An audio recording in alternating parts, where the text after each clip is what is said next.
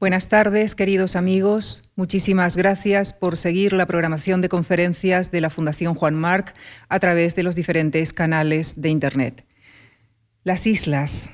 Las islas han estado siempre presentes en la literatura desde la época clásica como destinos soñados, como destinos utópicos. Homero, Stevenson o Melville, entre otros, aluden a ellas en sus obras. Muchos de los intelectuales y artistas que se acercaron a las Islas Baleares lo hicieron mm, encandilados por este ideal. Examinar lo que buscaron, lo que encontraron, lo que vivieron y lo que luego narraron es el propósito fundamental de este ciclo de cuatro conferencias que será desarrollado por Carma Riera, José Carlos Job y Vicente Valero. Todos ellos no son solo excelentes narradores que han abordado esta temática en, sus diferentes obras, sino que también han nacido en las Islas Baleares y han desarrollado parte o toda su trayectoria en ellas, por lo que estas conferencias irán enmarcadas con las pinceladas de sus vivencias personales y su afecto a las Islas Baleares, ingredientes para nosotros cardinales en el desarrollo de este ciclo. En la sesión inaugural nos acompaña esta tarde la escritora, académica y catedrática Carma Riera, a quien agradecemos que haya aceptado nuevamente nuestra invitación. Miembro de la Real Academia Española y de la Academia de Buenas Letras de Barcelona, es además catedrática emérita de Literatura Española de la Universidad Autónoma de Barcelona, donde dirige la cátedra José Agustín Goitisolo. Nació en Palma de Mallorca y a su ciudad natal ha dedicado ensayos como Escenarios para la Felicidad, Estampas de Mallorca y Tiempos de Inocencia. Entre los numerosos galardones que ha recibido citamos el Premio Nacional de Narrativa y el Premio Nacional de las Letras Españolas. Sus obras literarias, objeto de más de 30 tesis doctorales, han sido traducidas a más de una veintena de idiomas. Entre sus títulos destacan por ejemplo, por citar algunos, Te dejo amor en prenda el mar, En el último azul, Por el cielo y más allá, La mitad del alma o Las últimas palabras. Su última novela publicada es Vengaré tu muerte. Colabora con el periódico La Vanguardia y actualmente está terminando la biografía de Carmen Balcells. Esta tarde viene a hablarnos de los viajeros que llegaron a Mallorca, sobre todo en el siglo XIX y en la primera mitad del siglo XX. Unamuno, Rubén Darío y tantos artistas que se acercaron a, a, esta bella isla.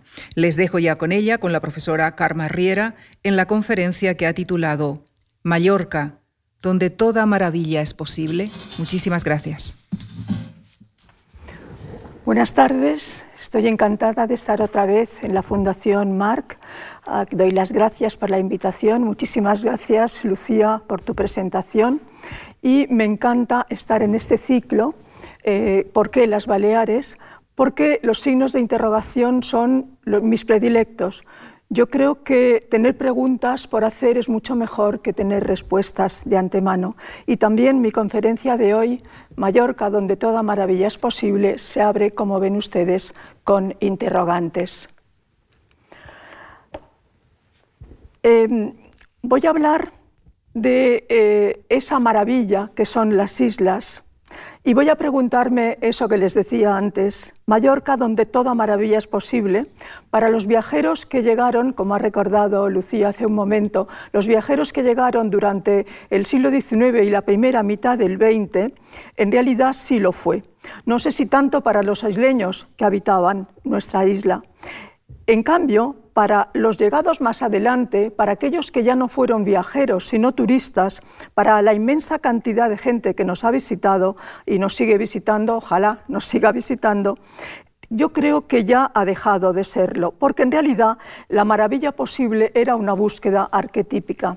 Y eh, ahora los deseos de los viajeros son muchísimo menos poéticos y mucho más realistas.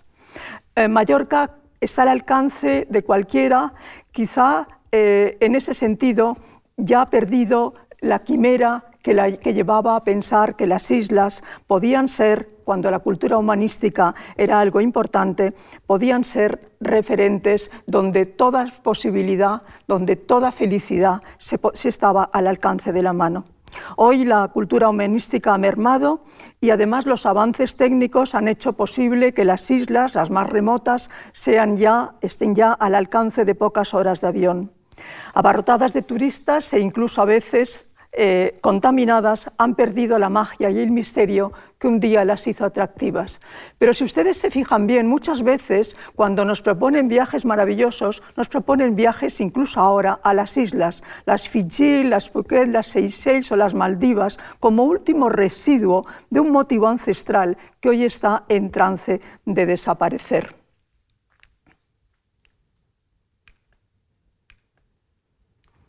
Hoy Mallorca esta fotografía es de la cala de ya mi predilecta, está evidentemente a nuestro alcance. Y hay una profusión de imágenes de islas, no solo de Mallorca, eh, hoy en día que antes no teníamos, porque antes eran las palabras las que nos hablaban de estos paraísos aislados en las que la felicidad, insisto, parecía al alcance de la mano y cualquiera podía llegar a ella. En la literatura clásica, las islas solían ser considerados espacios maravillosos en los que podían ocurrir prodigios extraordinarios, aunque en algún caso, de manera excepcional, fueran lugar de destierro.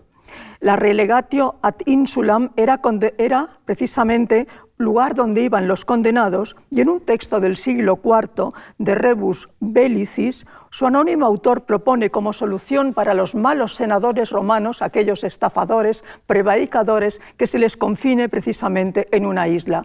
Allí pues perderán su interés por estafar y además no darán ejemplo negativo a las personas que se quedan en el continente. Sabemos además que las Baleares fueron utilizadas como lugar de destierro, nada menos que en la época imperial, la época imperial romana, y hasta nosotros han llegado los nombres de algunos de los desterrados a Mallorca, como Bocieno Montano, que era un orador de Narbona, que se portó muy mal y lo llevaron a la isla. También eh, Rufo, este fue también a Mallorca, pero creo según dicen las crónicas, que se lo pasó la mar de bien y tuvo una vida de abundancia y molicie. Y también estuvo en Mallorca Asinio Galo, condenado por Claudio, acusado de conspirar en su contra.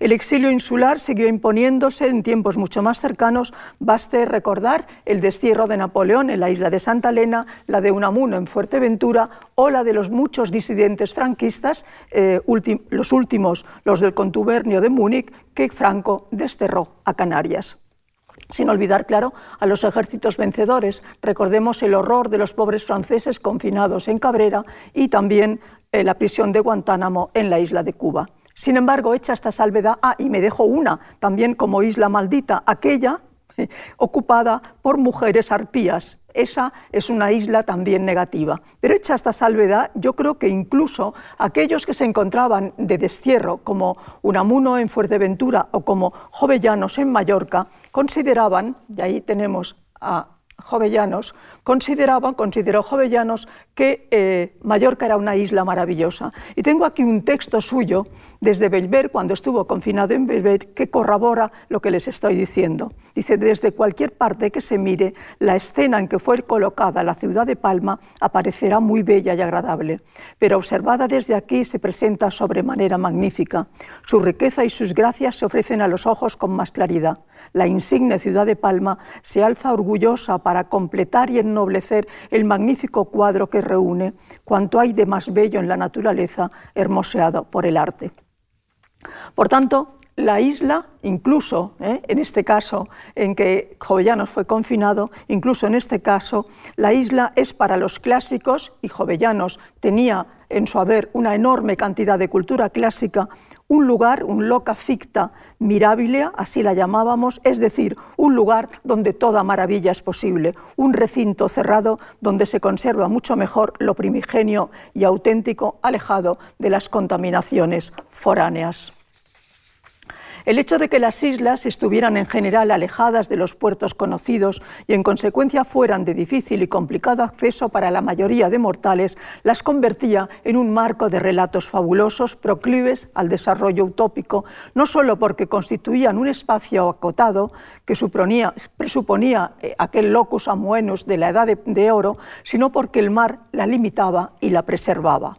Las islas pueden ser consideradas, por otro lado, lo ha dicho alguien, estrellas marítimas que imitan las estrellas del cielo y los archipiélagos una especie de constelaciones. El concepto de isla es ambiguamente plurisignificativo y conlleva además una simbología común a muchas culturas, desde las orientales a las occidentales. Incluso el esoterismo ha hecho suyo ese concepto de isla. La isla esencial de los hindúes, por ejemplo, dorada y redonda, puede ser entendida casi como un mandala, un lugar de concentración espiritual. No en vano las islas se asocian a las nociones centrales de templo o santuario, o de fusión con la naturaleza, e incluso con un primigenio imago mundi. También la psicología analítica junguiana se refiere a la isla como una síntesis de conciencia y voluntad frente a la amenaza del mar del inconsciente, un lugar que sirve de refugio y de reposo. La dimensión representativa de la isla aúna la influencia de Oriente y Occidente por vía simbólica, mítica y utópica. La visión insular que nos proporcionan los textos hindúes se superpone a los que nos ofrecen los que provienen de la literatura griega. No hay que olvidar que algunos de los principales dioses de la mitología nacieron en islas, Zeus en Creta, Apolo y Artemisa en Delos. Y a pesar de que Afrodita, Venus Afrodita, se nos dice que nace de las aguas cuando caen los genitales de Uranos al mar, el culto en la isla de Citerea es evidentemente notable y también en la isla de Chipra. Poseidón reinó en la desaparecida Atlántica, de la que nos ofrecen datos dos diálogos platónicos, Timeo y a continuación el inconcluso Critias. Al parecer, la Atlántida era mayor que Libia y Asia juntas. Situado frente a las columnas de Hércules, deviene un espacio utópico a partir del Renacimiento. Alfonso Reyes dice que es en el texto un presagio de América, la llega a considerar que esa mítica atlántica contribuye al descubrimiento y afirma con bellas palabras solicitada ya por todos los rumbos, comienza antes de ser un hecho comprobado el ser un presentimiento científico y poético. No hace falta recordar que Colón al desembarcar en las Antillas, piensa que ha descubierto las islas orientales, porque hacia ellas dirigía sus naves, ni hasta qué punto trata de ajustar la realidad encontrada a la que él trajinaba en su cabeza. Son los modelos literarios de las ficciones arraigadas en la mentalidad de las gentes los que facilitan a quienes se enfrentan por primera vez con los nuevos espacios una mayor y mejor posibilidad de adaptación. A menudo los relatos de los viajeros se acomodan más que a la descripción del espacio encontrado al espacio que imaginaban encontrar. No puedo tratar por extenso aquí, no es lugar oportuno, de la importancia de la insularidad en la Odisea, el relato fundacional de nuestra literatura, pero no quiero dejar de señalar hasta qué punto las aventuras isleñas de Ulises, un poseedor de islas, como se le ha llamado, ayudaron a configurar el concepto mítico que subyace a las islas, tanto más cuanto como las Baleares son de una belleza extraordinaria.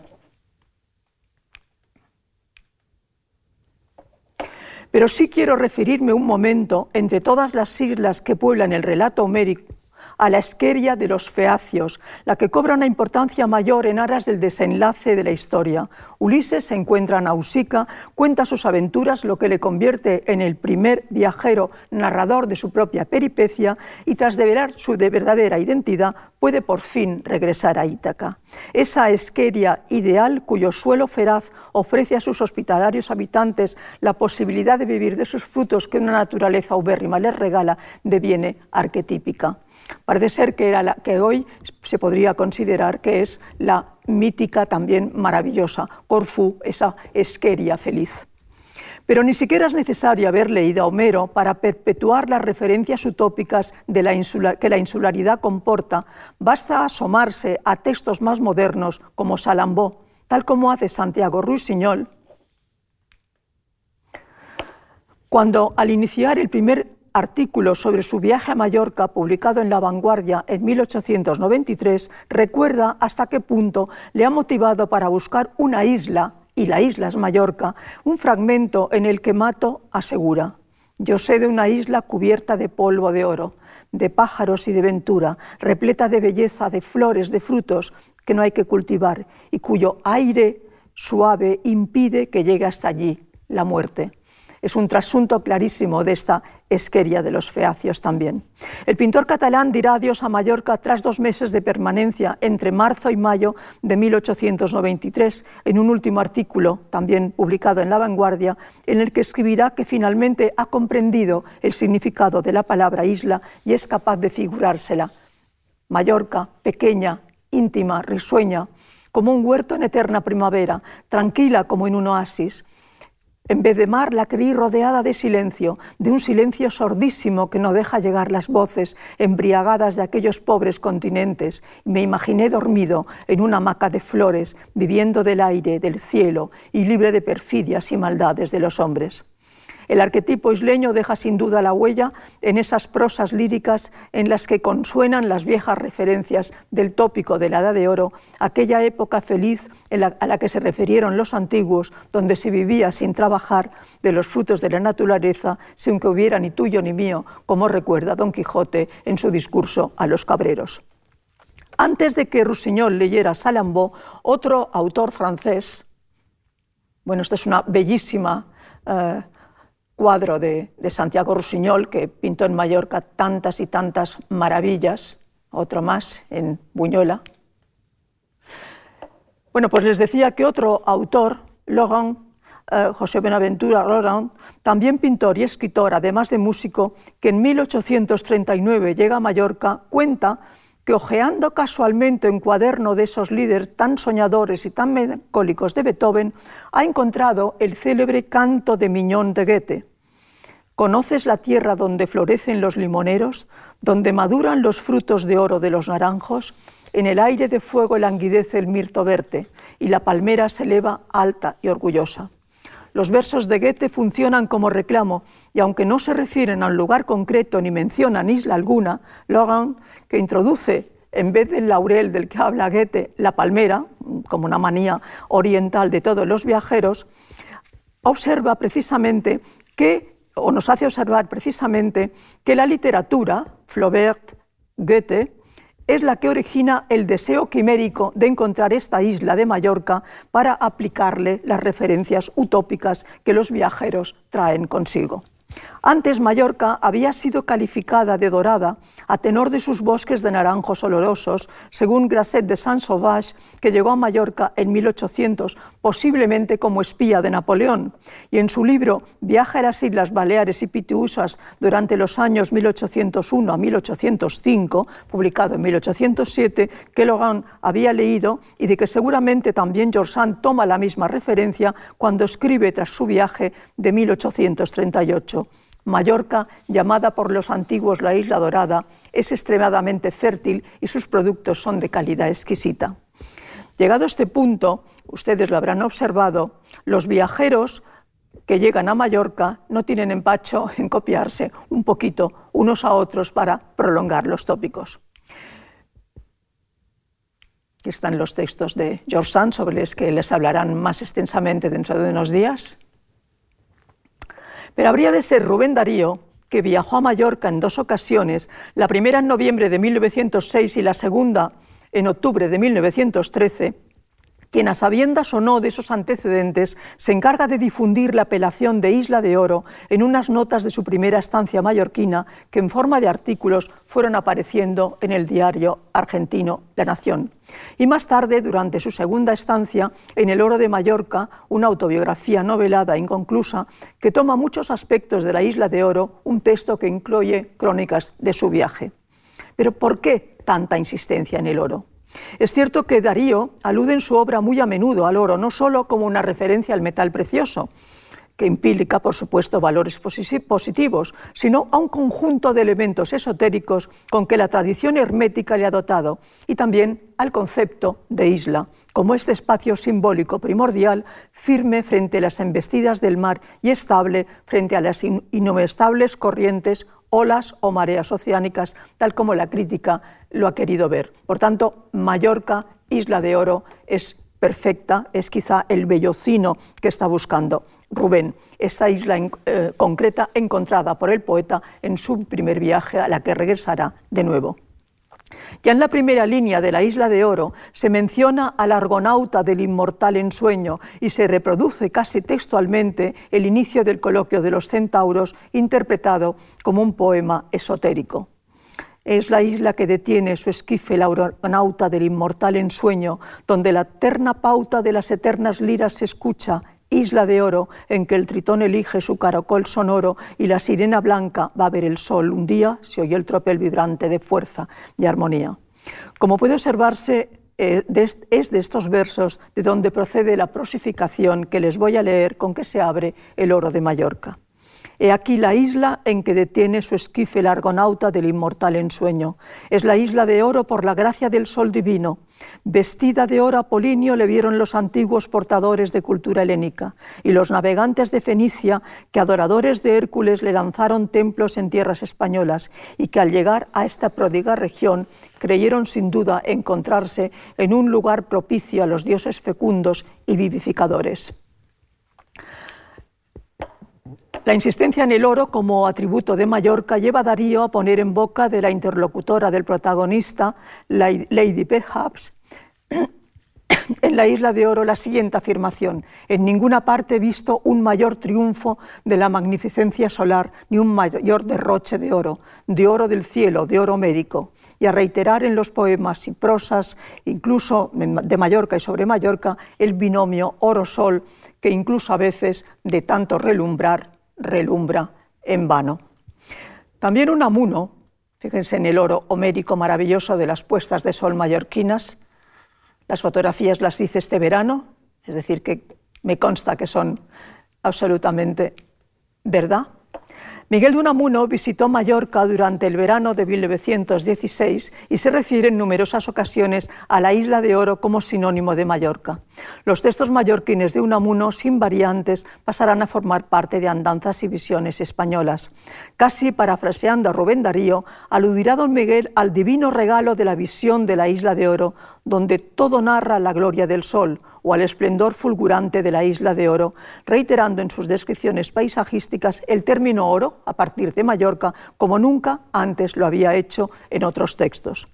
También en la estela de Darío, Mario Verdaguer publicará en 1926 La Isla de Oro, una novela de aprendizaje centrada en Miramar y el apelativo se reiterará, en otros títulos, Mallorca, Isla de Oro de Gabriela Lomar o en Guía de la Isla de Oro de Tousi Maroto en 1933 e incluso dará pie a que se rebautice como Las Illes d'Or una colección literaria. El escritor José María Salaverría, que llega a Mallorca por primera vez acompañado de Ricardo Baeza en 1928 y este año publica la experiencia de su viaje bajo el título de Mallorca vista por José María Salaverría, escribe sobre la consolidación del tópico en el primer capítulo de su libro.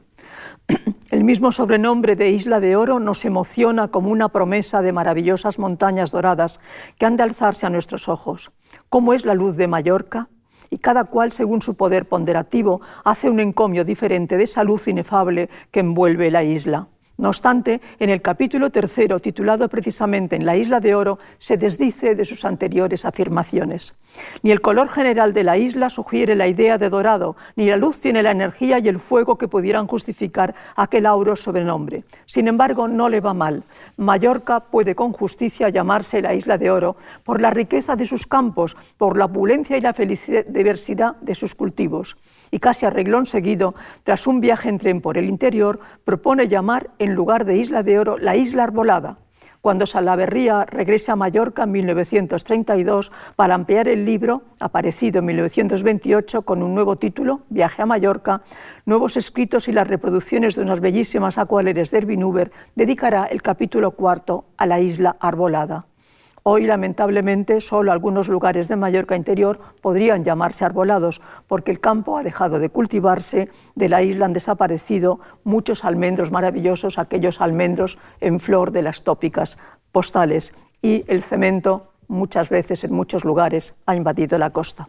Pero sigamos con nuestra excursión retrospectiva y acompañemos a los viajeros que, confesándolo abiertamente como Logen o como Rusiñol, o dándolo a entender como Darío, obviándolo como Unamuno y sin ser conscientes de ello como Azorín, llegan a Mallorca cargado de las características del viejo imaginario insular Casi todos se refieren en sus textos a los tópicos que el mito de la isla comporta, desde los que permanecen en Mallorca apenas dos semanas, como Den Bosque, el viajero e ingeniero italiano que escribe en francés, menos de un mes, Laurent, los que repiten instancia como el inglés Wood o Rubén Darío, los que van a ser visitantes asiduos como Rusiñol, hasta los que se quedan a vivir como Robert Grace, se sienten subyugados por la belleza del paisaje, el clima agradable, la amabilidad de los lugareños con su particular forma de vida aspecto último que, como es sabido, discrepa George Sand. Los términos con que Mallorca es calificada hacen referencia al paraíso de manera casi unánime, aunque el paraíso, como dicen que le aseguró Gertrude Stein a Robert Grace pueda a la postre resultar insoportable.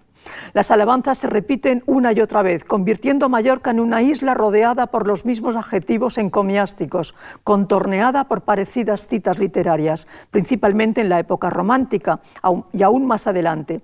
Pienso en los tópicos sobre el Edén mallorquín que traspasan el siglo XX y se adentran en el XXI. En consonancia, el escritor Guillem Frontera ha titulado Imágenes del Paraíso, Imágenes del Paraíso, su libro sobre Mallorca, ya que el término paraíso, sus sinónimos, Isla Elísea, la denomina el viajero inglés Gordon West, en un paseo por Mallorca, se reiteran en las descripciones paisajísticas hasta la saciedad.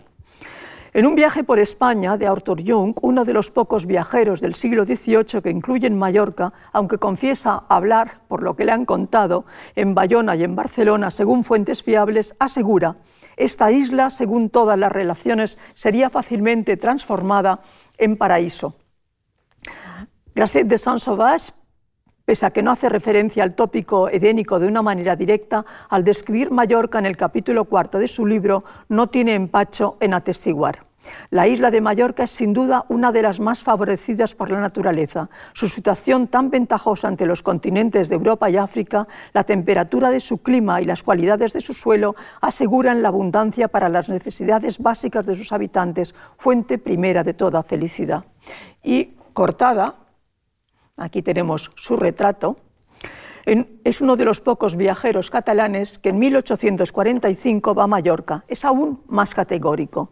Yo creo que las Baleares son las verdaderas Hespérides y si no lo son debieran haberlo sido, porque es imposible que ninguno de los países a los que pueda referirse lo que de las Hespérides cuentan haya espontáneamente la riqueza y la frondosidad que en estas Baleárica mayor existe, sin duda la primogénita de las tres. Aquí está la dulce miel de las plantas, aquí la fuente de leche, aquí los frondosos árboles que todo el año se van cubriendo de manzanas de oro, aquí la paz y el vicioso clima que convida a los deleites.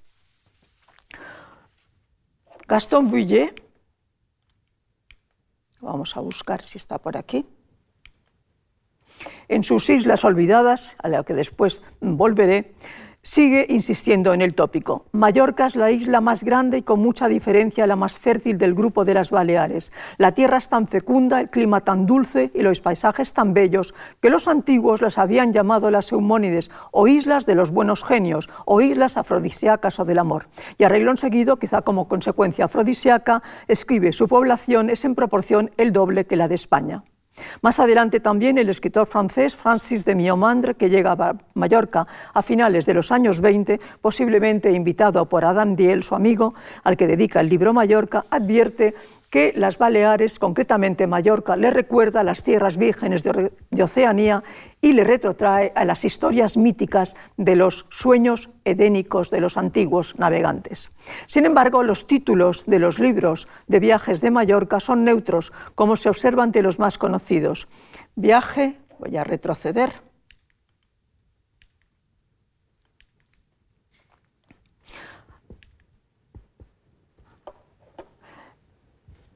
Voy a simplemente referirme a esos títulos. Eh, Viaje a las Islas Baleares y Pituusas, eh, de André Grasset de Saint-Sauveur, que ya hemos visto.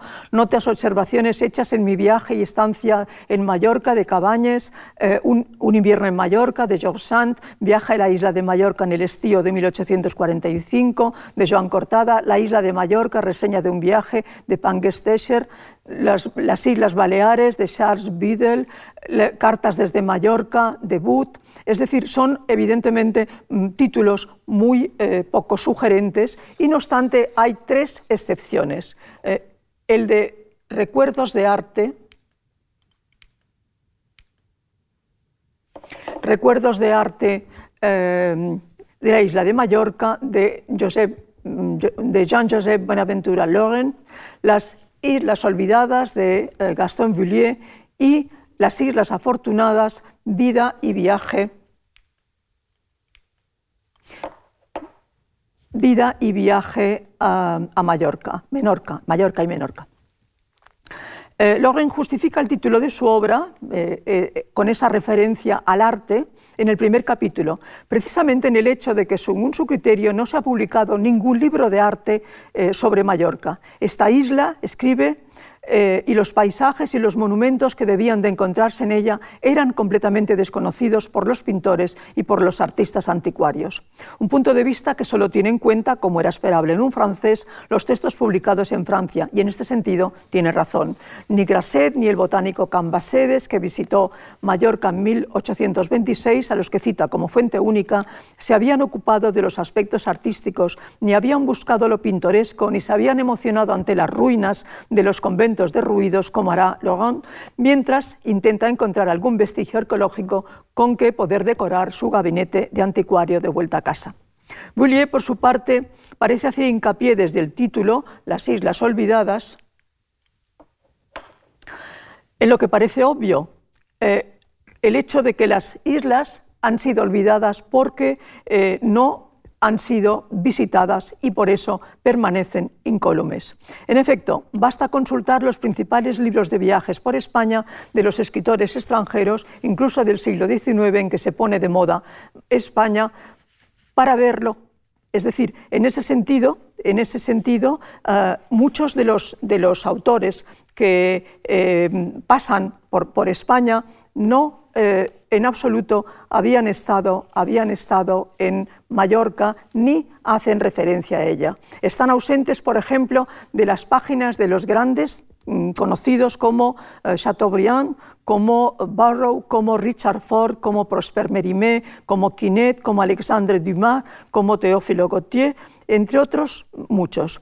Las dificultades que comporta viajar en aquella época habría que añadir el hecho obvio de que Mallorca solo se podía acceder por mar después de una larga travesía, 18 horas a partir a partir de 1837, año en que el vapor El Mallorquín, aquí lo tienen ustedes, eh, enlaza una vez a la semana Palma con Barcelona. Antes, los barcos que arribaban a los puertos mallorquines, Palma, Sóller y Alcudia, estos tres, lo hacían de manera esporádica. Eso explica que Mallorca quedara al margen de los periplos de los viajeros. Sin embargo, incluso a partir del establecimiento de la línea regular, las condiciones de la travesía, a veces peligrosa a causa del mal tiempo y casi siempre incómoda, frenan a muchos. Basta con detenerse en las mareadas páginas del viaje a Mallorca de Pangester, que, procedente de Barcelona llega al Cudia en 1865 en el pequeño vapor Menorca, o a las no menos mareadas de Rusiñol, con que él inicia sus crónicas en 1893 para La Vanguardia. Páginas, por otra parte, que son un claro antecedente del viaje, el viaje con que Josep Pla comienza las suyas para la publicidad en 1921, casi 30 años más tarde aludiendo también al mal de mar, eso es, al mareo.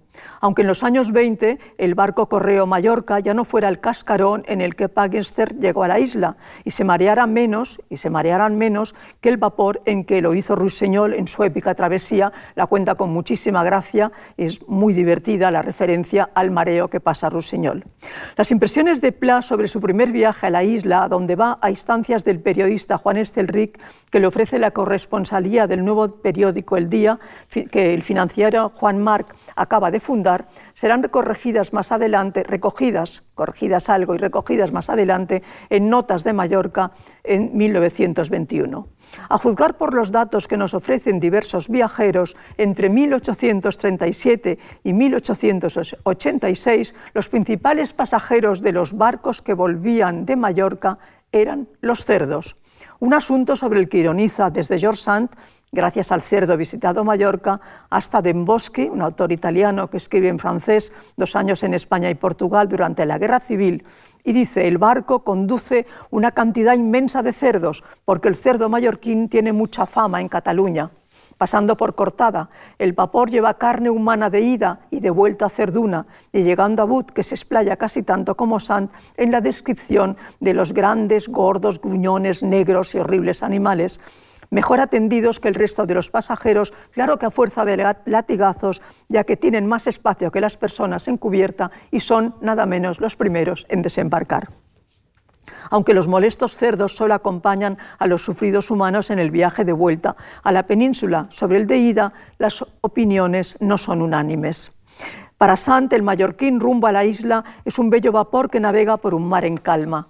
Cabañes, que embarca igualmente en Barcelona en octubre de 1837, un mes antes que la escritora, considera que el barco es sumamente cómodo y su capitán amabilísimo, opinión que contrasta con la de George Sand. Cortada, en cambio, señala como defectos las cortas dimensiones del vapor, la lentitud, la falta de comodidades y unas camas tan duras como a propósito para hacer penitencia. Tanto el mallorquín como su sucesor, el Jaime I, a bordo del que llega el barón d'Avillé, o el Cataluña, que traslada a Villé en 1888, no siempre zarpan con un mar bonancible, y la navegación, si no se vuelve insegura, propicia el mareo desagradable al que ya he hecho alusión, como nos cuentan casi todos los pasajeros. No obstante, cuantos visitan Mallorca están dispuestos a olvidar las penalidades del viaje incluso antes de desembarcar, cuando avistan la silueta de la isla perfilándose entre las brumas del amanecer. Todos traen consigo en el inconsciente muchos de los referentes que el espacio isleño comporta en el imaginario colectivo y lo proyectan en los escenarios mallorquines dejando constancia con sus escritos de una realidad descubierta como reflejo de una visión mitificada por la antigüedad. En las Islas Afortunadas, el libro de Stuart Boyd, eh, reitera desde el título el punto de vista utópico con que se enfrenta a las Baleares, designándolas como las Islas Afortunadas, denominación con que ya eran conocidas las Canarias, aunque también a veces se llamaba del mismo modo el archipiélago de, Madeira, Cabo Verde o las Azores. Stuart Boyd remitía así al espacio fabuloso del que nos habla Plutarco en la vida de Sertorio, que a veces se identifica nada menos que con las Islas de los Bienaventurados, eso es, una especie de paraíso de ultratumba para los espíritus virtuosos, donde algunos sitúan también los campos elíseos. El mito insular, por tanto, se condimenta y nos es transmitido con elementos procedentes de estas fuentes. Desde el inicio del libro, la escritora escocesa, que viaja acompañada de su marido, dibujante e ilustrador de sus textos, observa Mallorca con ojos de maravilla. Trata en primer lugar, como muchos otros viajeros, de la impresión que le produce la llegada a Palma. Habíamos dejado atrás la penumbra de Londres y de París. Aquí todo era más vivido y burbujeante, el aire más tonificante, el puerto con sus embarcaciones modestas era una fiesta de color. Las voces que hablaban en lengua de la isla sonaban extrañas a nuestros oídos, poco acostumbrados. Nuestra primera impresión de Palma fue la de brillantez, una sensación transmitida en parte por los cálidos tonos ámbar y dorado de la piedra en que está construida los edificios de esta ciudad encantadora. El color, la luz, la brillantez y esos tonos ámbar y dorado van a reiterarse también en las primeras impresiones de cortada, que matiza de manera muy personal el color de la catedral visto desde la cubierta del barco, asegurando que es de color de rosa seca. Booth insiste en el cuadro pintoresco, brillante y soleado, lleno de encanto, y de manera sugerente añade, y de promesas quizá. La isla como espacio encantado depara al viajero la sensación de que toda maravilla es posible, de que este es el lugar que por fin va a cumplir sus sueños, haga referencia explícita a ello. La luz del amanecer que va intensificándose mientras el barco se acerca a la costa hasta inundarlo todo, perfila las siluetas de las construcciones, las casas y los edificios históricos. La lonja, la catedral, contornea el azul del cielo, las gráciles palmeras. Es el azul del sur lo que precisamente buscan los viajeros que vienen del norte, de las nieblas británicas, del mediodía francés, avaro de sol, como escribe Gaston Bouillet en las primeras páginas de su libro. El avistamiento de la costa y la llegada a la soleada isla se convierte en un lugar común que muy pocos obvian. Josep Pla es quizá en este sentido el más original. Muy hábilmente excusa la descripción de la costa mallorquina, asegurando que se ha dormido como una marmota, que no se ha despertado hasta que el barco ha entrado en el muelle y con una hábil ironía anota que ha perdido la oportunidad de escribir una bella página sobre lo que tanto le habían ponderado. Además, por si esto fuera poco, constata que la luz que entra por el ojo de buey es desagradable y agria y que está lloviendo. Es muy curioso, fíjense, la llegada con lluvia palma rompe con el tópico y permite que plade una visión mucho menos manida, muy distinta al maravilloso decorado de la ciudad encendida de sol que ha contado Bouillet y que tanto gusta a los viajeros. Cabe incluso imaginar, a tenor de las muchísimas triquiñuelas y en cierto modo mentirijillas de Pla, incluso nos cuenta que ha hecho una entrevista a Hitler en 1923 y que sabemos que es falsa, bien, pues estas mentirijillas cabe pensar que eh, la ciudad, eh, la llegada en barco a la ciudad, no, en la ciudad no llovía, yo lo busqué y me pareció poderlo constatar, sino que evidentemente hacía sol. Pero eso le permite ser original y describe la ciudad así. Se ve la ciudad, visión deliciosa, esfumada en un punto de niebla, el cielo repleto de nubes, entre las grietas se vislumbra el sol nórdico, color de paja, a veces anaranjado, un sol de Claude Monet. No podía pedir una mejor llegada a Palma. El sur me enerva, el sol me molesta, me gusta el norte, lo gris, la lluvia. La grisácea ciudad de Palma que tengo ante mi vista es un prodigio, una maravilla de colores desvaídos, retocados por el agua.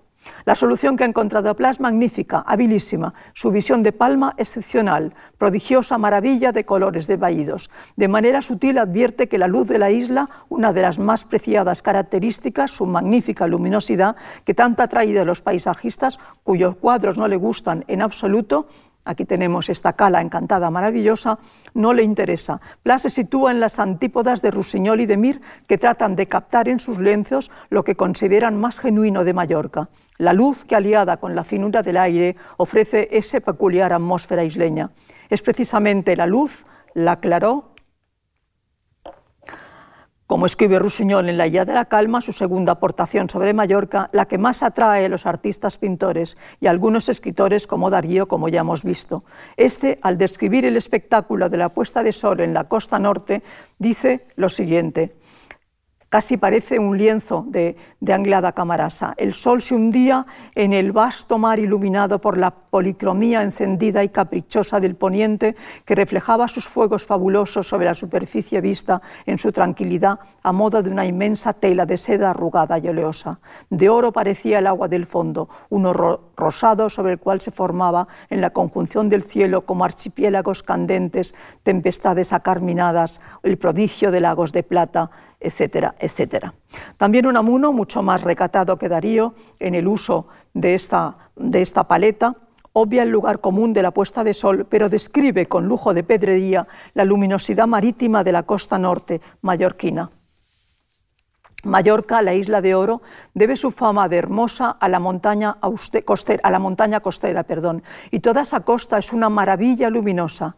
Diríase una isla de piedras preciosas, de esmeraldas, de topacios, de rubíes, de amatistas, bañándose al sol con su propia carne pues es el mar como sangre de piedras preciosas, el mar homérico, el mar de la Odisea, el mar de color de vino, el que parece haberse derramado desde las entrañas de las rocas, no el mar tenebroso que cantara Camoes. Es de eh, Miguel de Unamuno. Y surge entre las líneas unamunianas, también refulgentes de luz, el recuerdo de Joaquim Mir, el pintor catalán, el maravilloso pintor catalán. Vuelvo atrás un segundo.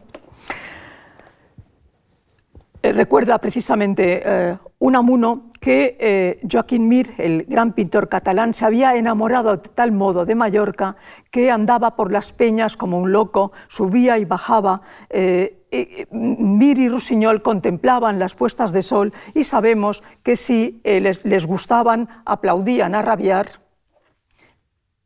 como aquí podemos, aplaudían si la, puesta de sol era bonita como esta, pitaban si no les gustaba en absoluto y eh, cuando el sol se hundía, eh, realmente casi brindaban desde su espíritu por la emoción que eh, sentían. Eso fue en la época en que Rusiñol y Mir estaban pintando los panos del Gran Hotel hacia 1903.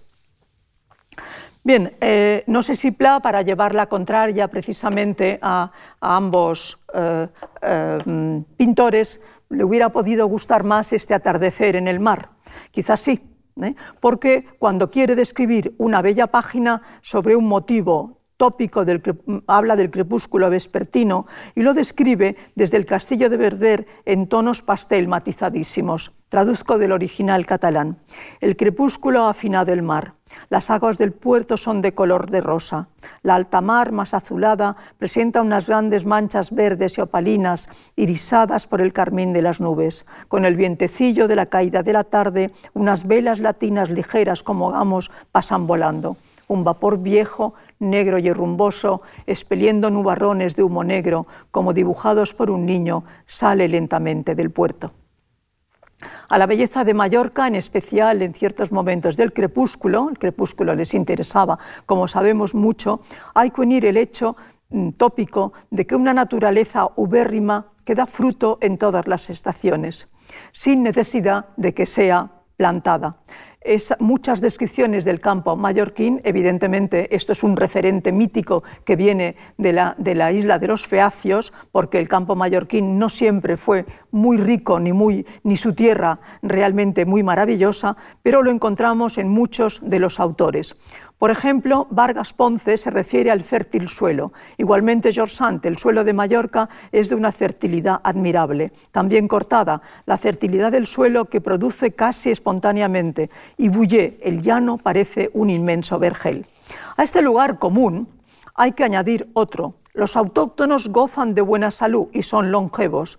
Tal percepción mitificada deriva seguramente el hecho de que algunos busquen en las islas remedios para sus males. Cortada llega a considerar que incluso el buen ejemplo de los isleños puede servir para regresar para regenerar, perdón, moralmente a los visitantes. Es tal la bondad de la gente de este país que las personas sensatas dicen que los que vienen malos del continente aquí se curan o se mejoran al menos.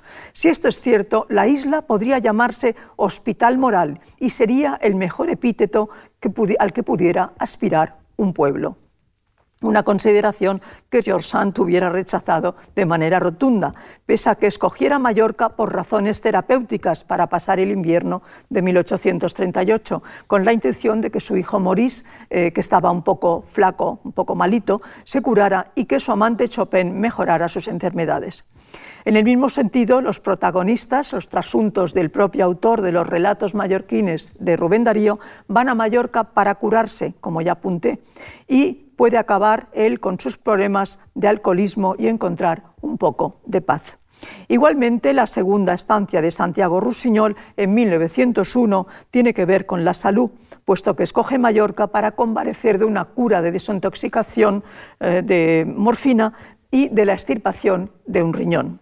De ahí que no pueda extrañarnos que proyecte en, sus textos los beneficios salutíferos que comporta el viaje a la isla. En la primera página de La Isla de la Calma leemos, Amigo lector, si padeces de neurastenia o piensas que puedes padecerla, lo significa que ya la padeces, no dejes, y si el desasosiego, perdón, no te deja vivir y quieres gozar un poco de reposo, sígueme a una isla que te diré a una isla donde siempre hay calma, donde los hombres nunca tienen prisa, donde las mujeres nunca envejecen, donde no se malgasta ni siquiera una palabra, donde el sol se queda más tiempo y la señora luna camina más lentamente, contagiada por la pereza.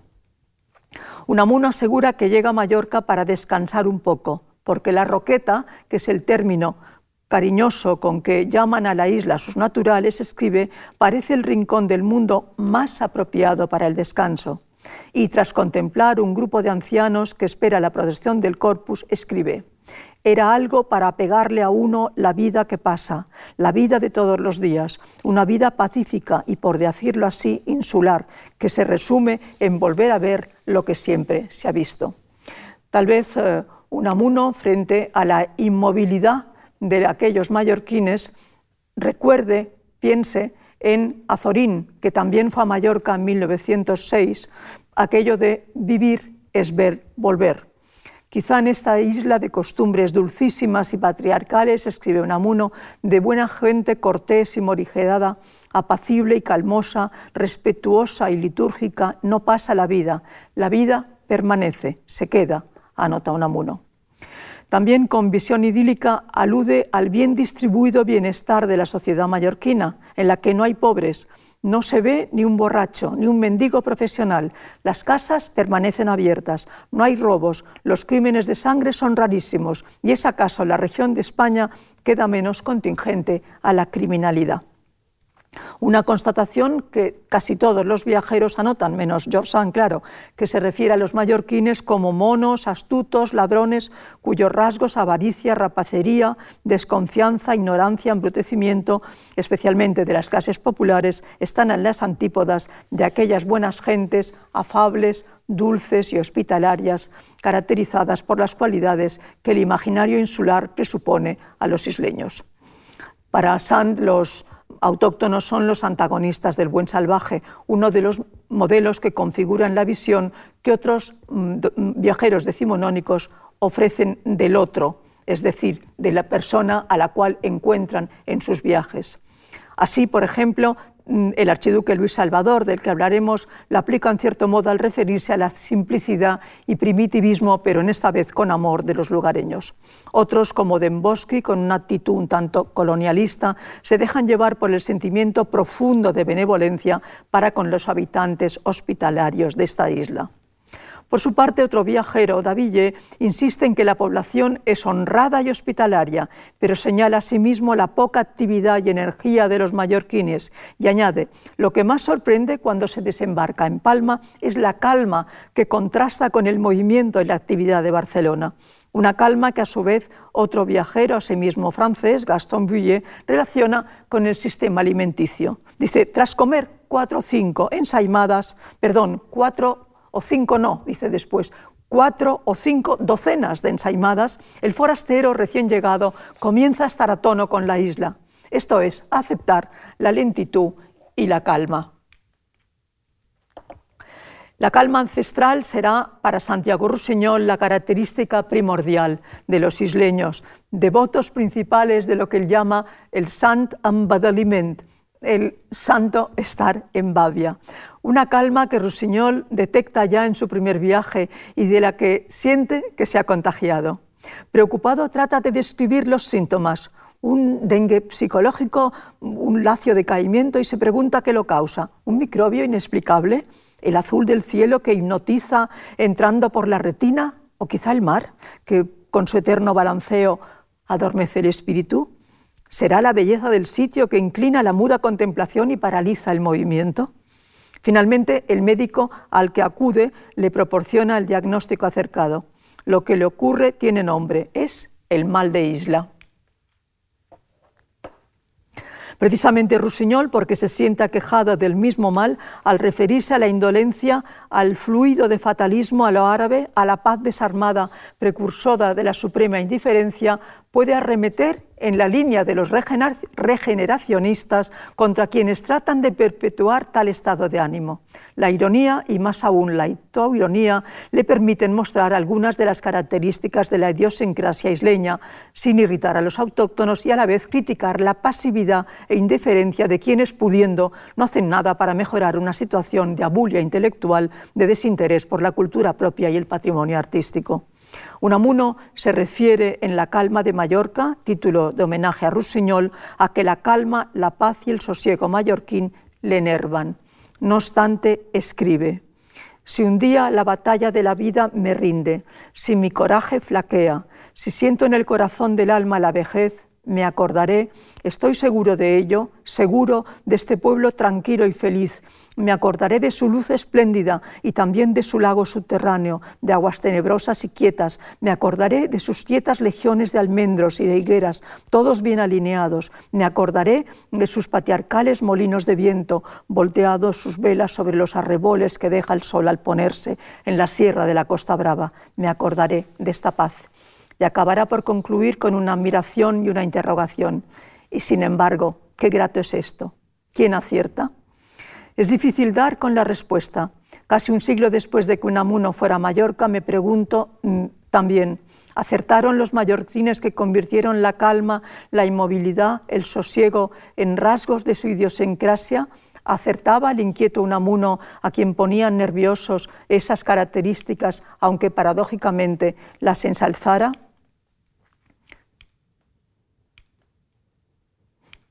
Son estampas maravillosas de las islas como eh, pintadas en los cuadros de Rossignol y de, y de Mir. Mallorca como espacio de maravilla, de luz espléndida, naturaleza ubérrima en la que viven las gentes tranquilas y felices, es para Unamuno un lugar que cobrará todo su sentido al ser recordado. En el párrafo que les he leído, me acordaré, aparece mencionado cinco veces en un párrafo de seis líneas. El recuerdo de la isla le servirá de antídoto contra las inclemencias de la vida e incluso de la vejez.